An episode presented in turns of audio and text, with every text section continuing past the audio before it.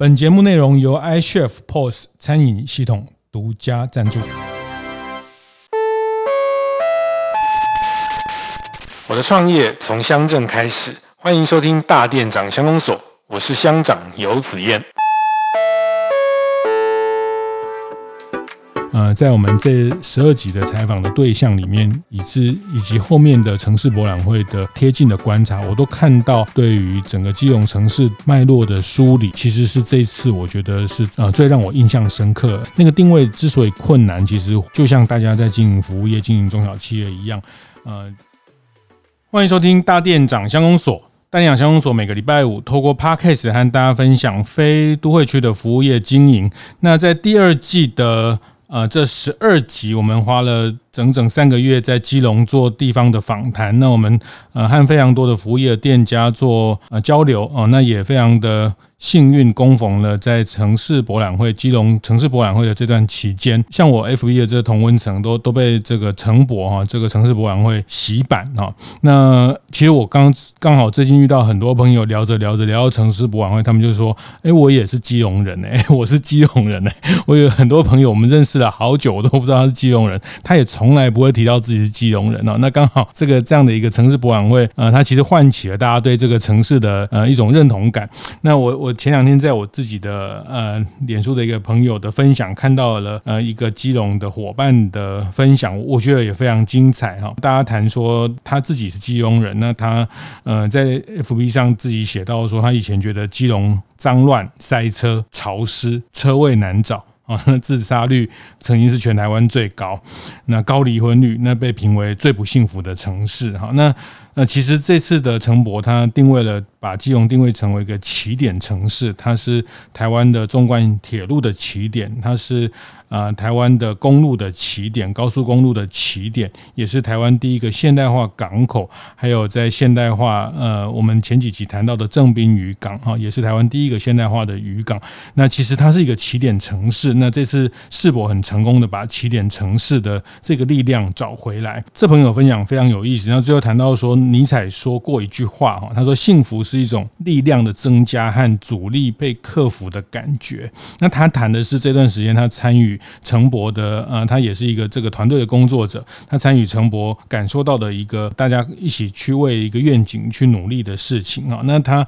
呃最后一段话我也分享给很多朋友，大家就就觉得啊，其实一个城市被翻转，然后找回光荣感，那个感觉就就会是一个非常振奋人心。他他是这样说哈，他说在基。基隆大家都都认为它总总是在下雨哈，一年三百六十五天有超过两百天在下雨，是全台湾第一名爱下雨的城市哈。那他说你们都错了啊，基隆是全台湾第一名最多彩虹的城市哈，因为它最常下雨，所以它还出最常出现彩虹哈。那其实在这次的城市博览会的呃最后一天，其实傍晚下了一场大雷雨，那大雷雨之后就是彩虹。那我想怎么样去看待一个城市的翻转？其实这段话呃是。一个非常有有力量的注解。那在这一集，在这一集，我其实也要帮大家一起来回顾，在我们第二季大店长乡公所在基隆的十二个服务业店家的访谈。那我自己归结的一些一些经验哈。那刚刚讲的陈博的这一段，其实呃，我想这个现在我们跟着讲，就就有点锦上添花了。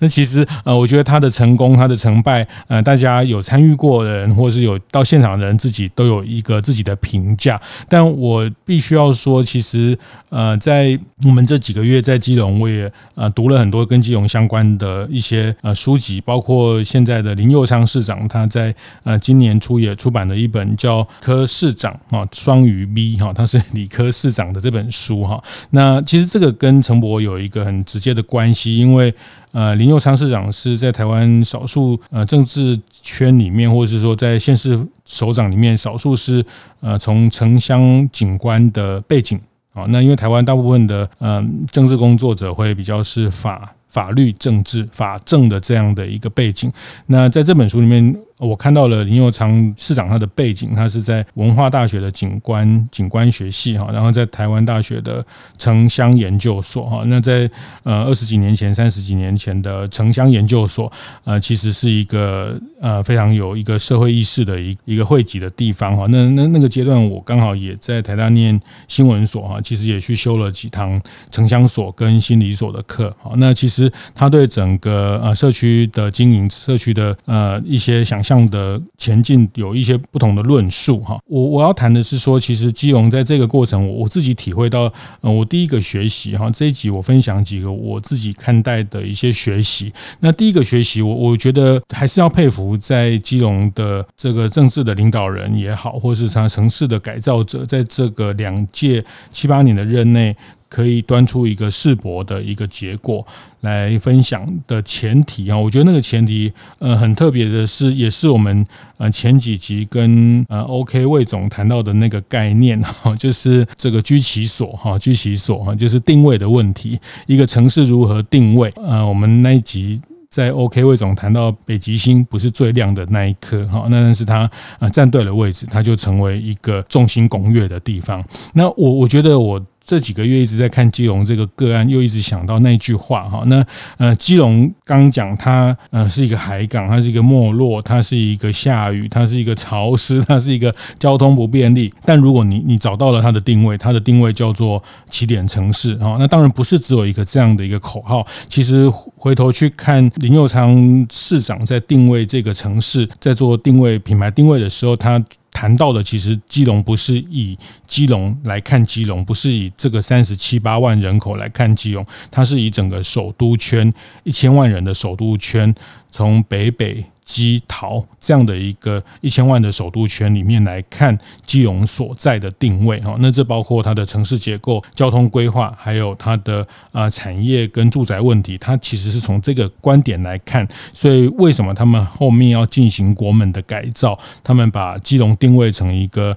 呃这个首都圈的东侧的国门啊，那这个首都圈的西侧的国门就是桃园机场啊，它其实是用一个这样来看待整个基隆作为一个首都的呃入口的概念来定位它的城市发展的格局。那这个也会牵涉到他们呃接下来规划的捷运，还有接下来规划的一个大型的转运站。呃，那天我们在呃城市制造所，就是在青鸟书店的这个太平国小这边，那我也听林右昌市长他。他很清楚的讲，呃，他觉得这个这个转运站，它其实不是来作为呃十几万的基隆人每天转运去台北的转运站，它是要作为一个一千万首都圈的一个呃迎接游轮的客人，迎接。呃，出入境的客人的一个共同使用的转运站哈。那我我想我我谈这边其实也也会谈到，就是说，呃，服务业在这个背景下要怎么样找到呃立足点哈。那其实当然政治人物有他们自己的盘算，跟他们在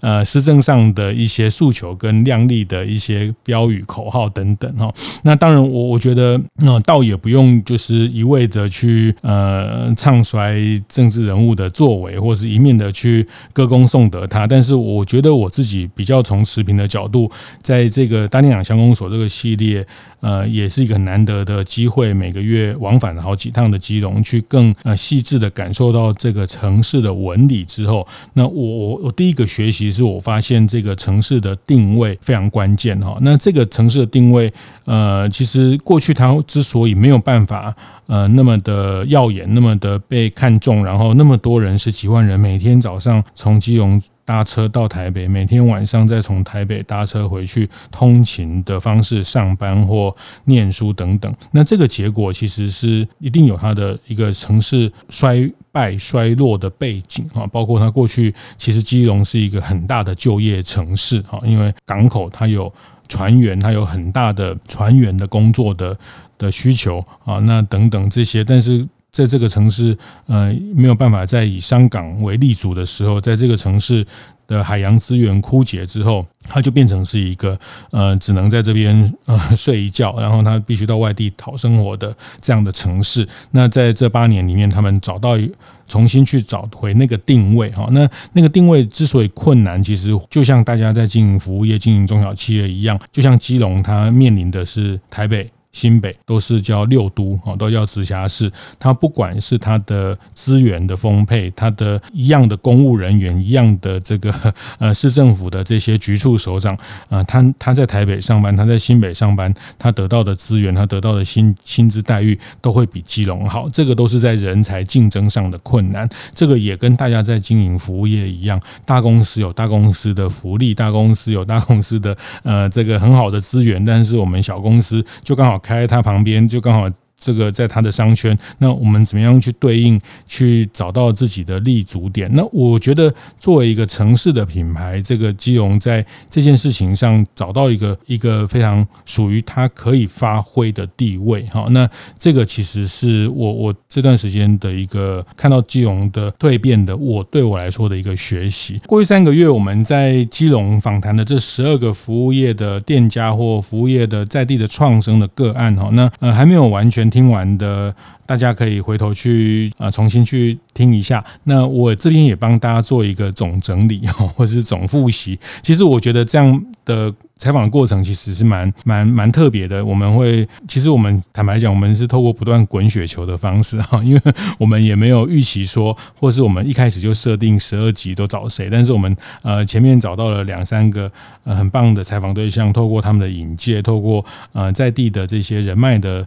呃这个串联，我们找了找了十二家，其实呃非常精彩。那呃，我大概归类了一下，这里面有几个类型呢？我觉得让我印象非常深刻，其中一类的就是属于海洋的创生的这一个概念哈，海创的这个部分。那我这也是我们这几个月如果有听我们前面几集，我们常常聊到的一个 term，叫过去讲文创哈，文化创意，或是农创、农业创意，在在农村做创意。那其实我们这次在基隆看到非常。多的海洋的创意的海洋创业、海洋创生的个案，包括我们第一集呃跟大家分享的万豪船舶的向燕豪向船长哈，那那他们去把这种呃海钓带客人出去钓鱼这样的一种呃生意，把它转变成一个高高级的体验，把它转变成一个呃可以成为教育内容海洋教育的。理念啊，所以他们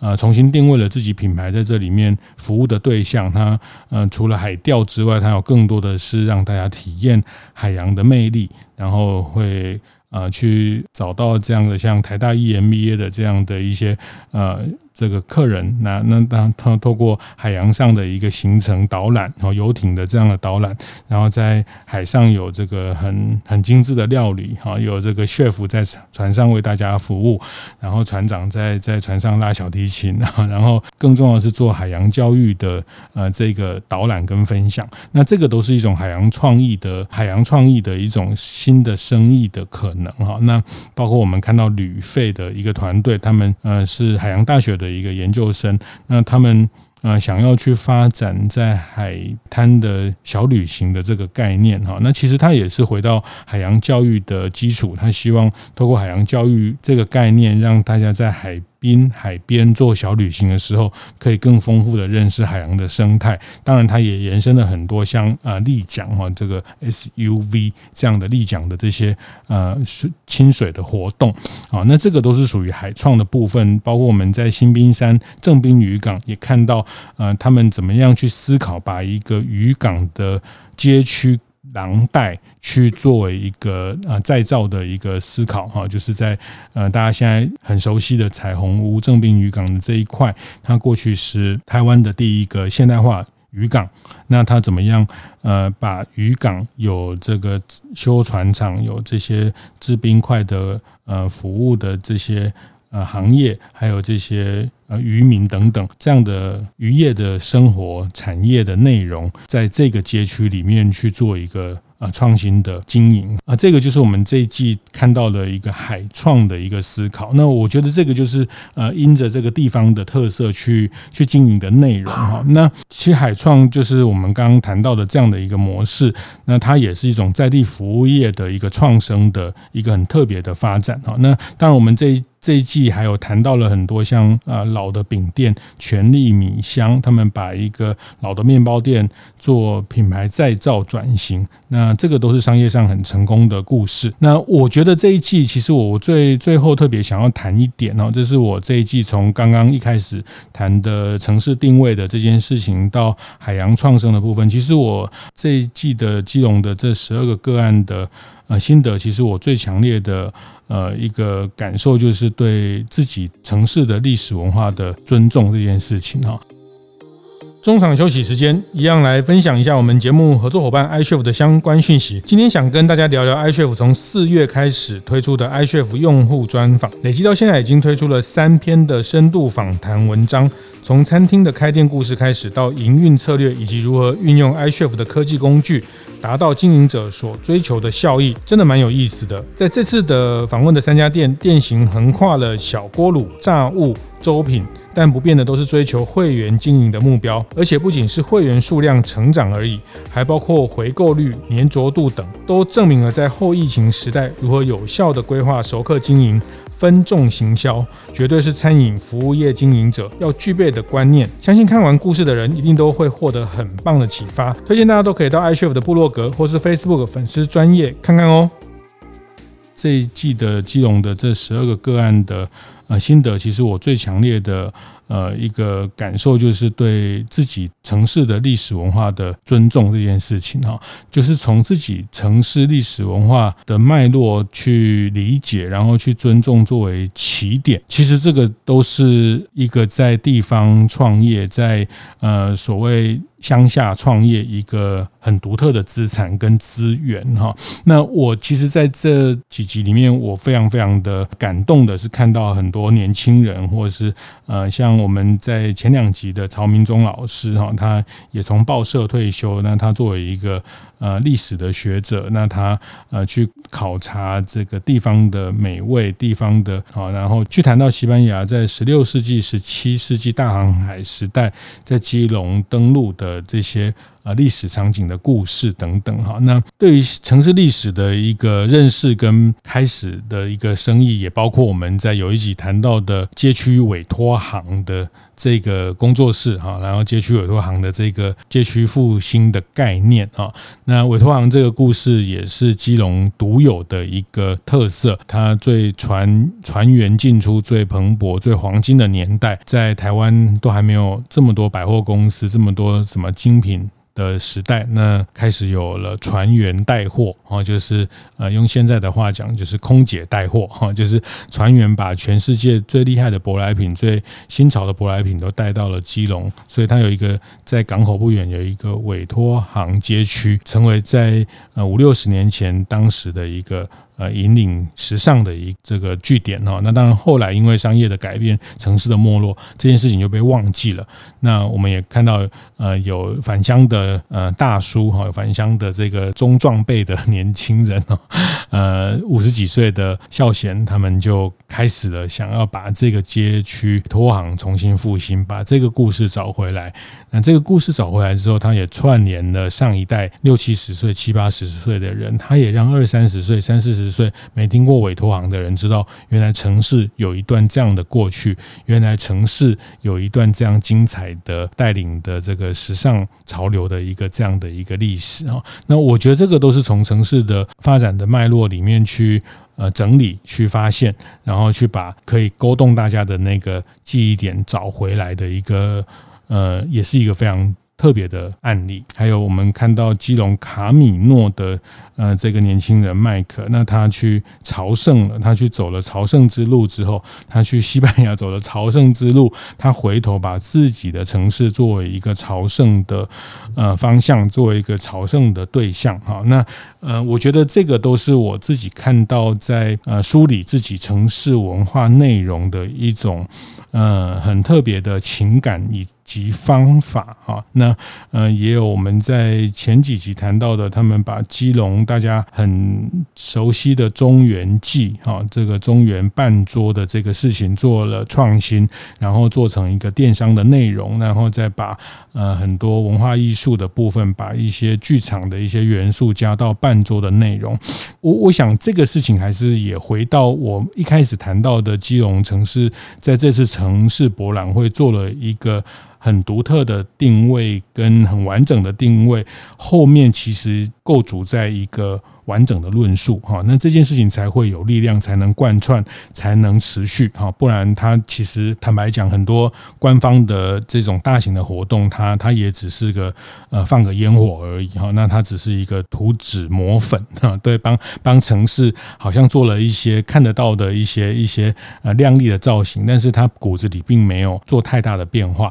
但我觉得这次城市博览会相当程度的去呃共鸣了外地的基隆人，以及让本地的。基隆人呃有了一个很很久很久等待非常久的一个光荣感哈，或是呃像我刚刚分享的，大家会觉得呃现在看待基隆不再是看待它是一个的城市，而是看待它是一个最常出现彩虹的城市哈。那这个后面其实它呃一定会。必然要有一个呃强力的一个论述跟一个厚实的论述，它才能引发这样的共鸣的基础哈。那呃一样就是说，我们在大店长乡公所会去谈到呃非都会的服务业。那我觉得这些非都会的服务业，呃在这我们这次。访谈个案让我也有非常强大的共鸣。其实最大共鸣还是他们对他们自己历史文化、这个城市的文化、这个城市的历史的觉察跟觉知，跟呃自我的这种追寻跟认产生的认同。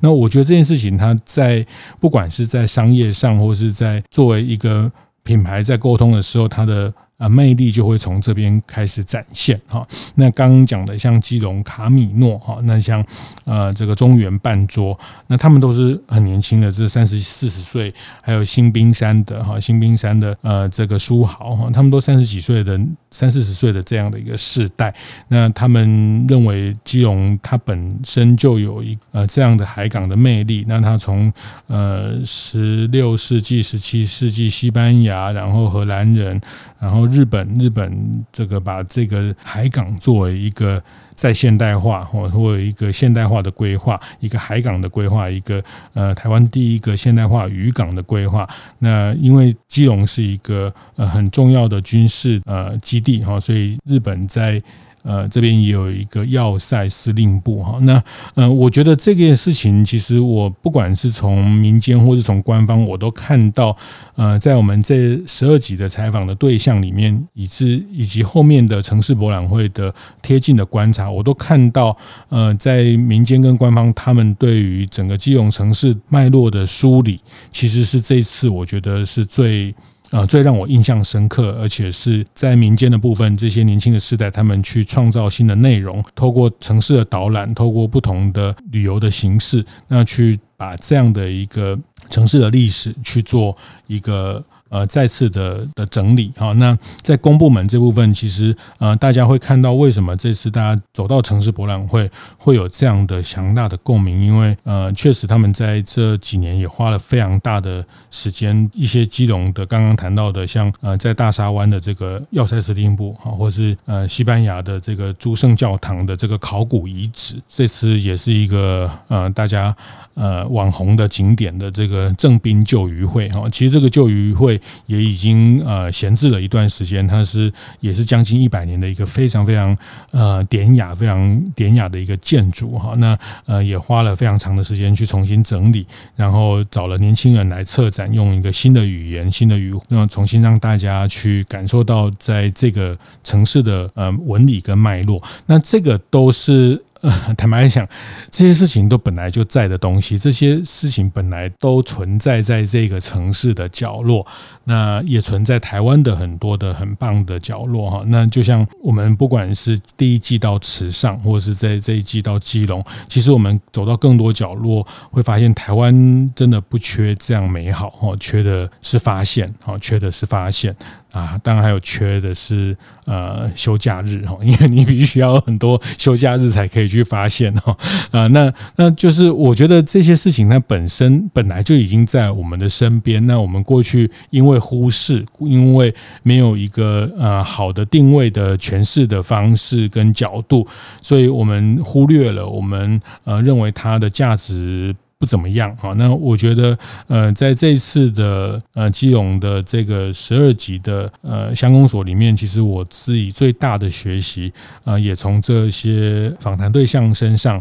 包括这个城市的这次的城博城市博览会，我学习到的就是对整个城市历史文化的尊重啊，那这个尊重还有。带来的一种理解跟认识，那这个认识其实它会开始产生很深刻的共鸣哈，不管是对自己的共鸣，或是对呃你在服务的对象的共鸣哈。那呃这个就像我们有一集之基隆卡米诺这个团队哈，我印象也非常非常深刻。那他就提到呃他去西班牙走朝圣之路哈，走着走着他就呃会遇到很多人，然后问他是哪里来，问他呃那你的住的地方有。有什么有什么特别的东西？你住的地方是一个什么样的地名？是什么样的地理？哈，那呃，那当然走着走着，回答完别人之后，他也开始回答自己：我是谁？我从哪里来？那我的地方跟我们现在他现在正在走的这个朝圣之路又有什么？关系哈，那开始去反思这些内容，反思这些自己的怎么来，或是自己的所处城市的这个命题哈，那开始就会呃从这边去寻找到这个认同的一个一个坐标。那从这个坐标，其实也是我看到在所有大店长乡公所的呃这些个案跟这些伙伴身上。呃，他们之所以后面会产生一呃新的商业的机会、新的商业的方式，充分的信心去热情去拥抱的一个很很特别的起点哈。那如果有前面一开始第第第二集、第三集有听，呃，我们也谈到旭寿司的小平师傅。那我也是透过旭寿司的小平师傅才知道，原来呃卡玛店这个地方它本来就是有一条运河好像，是呃国民政府来之后才把它盖起来，就是这条运河它本。来就沿到基隆里面，所以这条续川，它这是旭寿司是这个名字的来源。所以你会看到很这些在地服务业、在地创生的这些大店长乡公所，我们去连接、去呃对谈的伙伴，其实他们都是从自己城市文化的梳理、自己城市历史脉络里面找到。那个创新的华纳会 哈，那个呃创新的引信哈，那从这边呃去做他们在用更大的视野去思考的事情，呃，就像呃小平师傅他也去了澳洲，去了日本，去了中国，啊，那从更大的一个宏观的餐饮的文化回头看自己呃在地的餐饮文化，那像书豪他们在新兵山。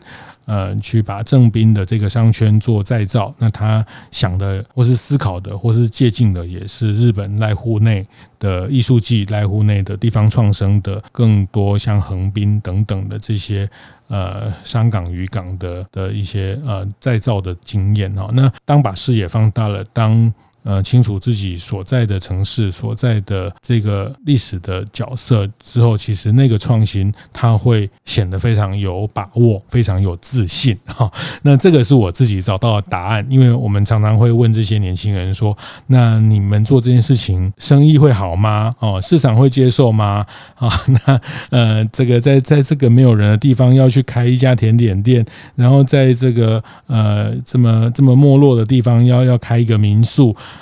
呃，然后在这个这么强调 CP 值的地方，要开一个嗯、比较有有情怀、品牌定位跟精致的餐厅，会有生意吗？市场会接受吗？那我觉得这些问号，呃，对他们来说都不是问号，并不是他们呃并没有思考过这件事情，并不是他们不理解市场，而是因为他们理解自己，他们理解世界的视野啊。那我觉得那个理解，它其实形成了创新的引信，形成自信的来源。这个这些都是我这一季在基隆透过这些呃地方创生的团队，我我觉得对我来说最最大的学习，也在这边呃跟所有的听众分享。那下一季哈，好快哈，就是 这个我们今年一到三月走了时尚，那第二季走了基隆。那下一季，下一季我们要去一个更古老的城市，哈，很古老的城市，哈，跟也跟基隆差不多古老的城市，哈。那呃，在台湾大家说一府二鹿三艋舺。啊，那呃，我们接下来要去的就是那个二鹿啊，就是鹿港。那鹿港是一个这个台湾人的京都哈。那呃，他们在这个古城里面，其实整个街廓、整个街区，我自己其实呃也是鹿港，鹿港是我的呃故乡哈。那我的家乡在台中哈。那这这个时候就是说呃故乡哈，就是我大概出生到两三岁都在鹿港，后来我们移居到台中哈。那呃，故乡跟家乡哈，故乡就是很多长辈在那边的地方哈。那那后来家乡就是呃长大的地方。那所以其实某种程度来说，鹿港也是我原生开始的一个生命经验最开始的一个地方哈。那我们的制作人哈，我们制作人 Ron 也是鹿港高中毕业的高材生哈。那 我们这次一位高材生跟一位呃伪在地的人哈，伪在地的鹿港囡仔哈，我们想要呃带大家去谈谈鹿港啊。坦白讲，我我非常期待哈，因为我现在认识的鹿港，其实跟我三个月后认识鹿港应该会很不一样哈。因为呃一个城市久了之后，你大概只认识你会认识的那些人。那但是我这次。跟制作人讨论，我们决定跳开我们的同温层、同温圈、舒适圈，去呃去打扰、去呃去访谈那些呃我们过去不知道或是不认识的这些鹿港的创生的团队。好，那也谢谢呃荣协助我们在这个。呃，搜搜寻个案跟搜寻访谈对象的共同的协助哈，那也欢迎大家，如果你有认识很酷的、很厉害的、很有趣的这个鹿港，或是对家乡的发展、对自己的品牌很有想法的创神伙伴，也欢迎大家推荐给我们。那我们就下一礼拜进到我们的大店长相公所第三季，请大家期待，谢谢。听完也邀请大家到 Apple Podcast 订阅、评分、留言。大店长香公所，我们下周见。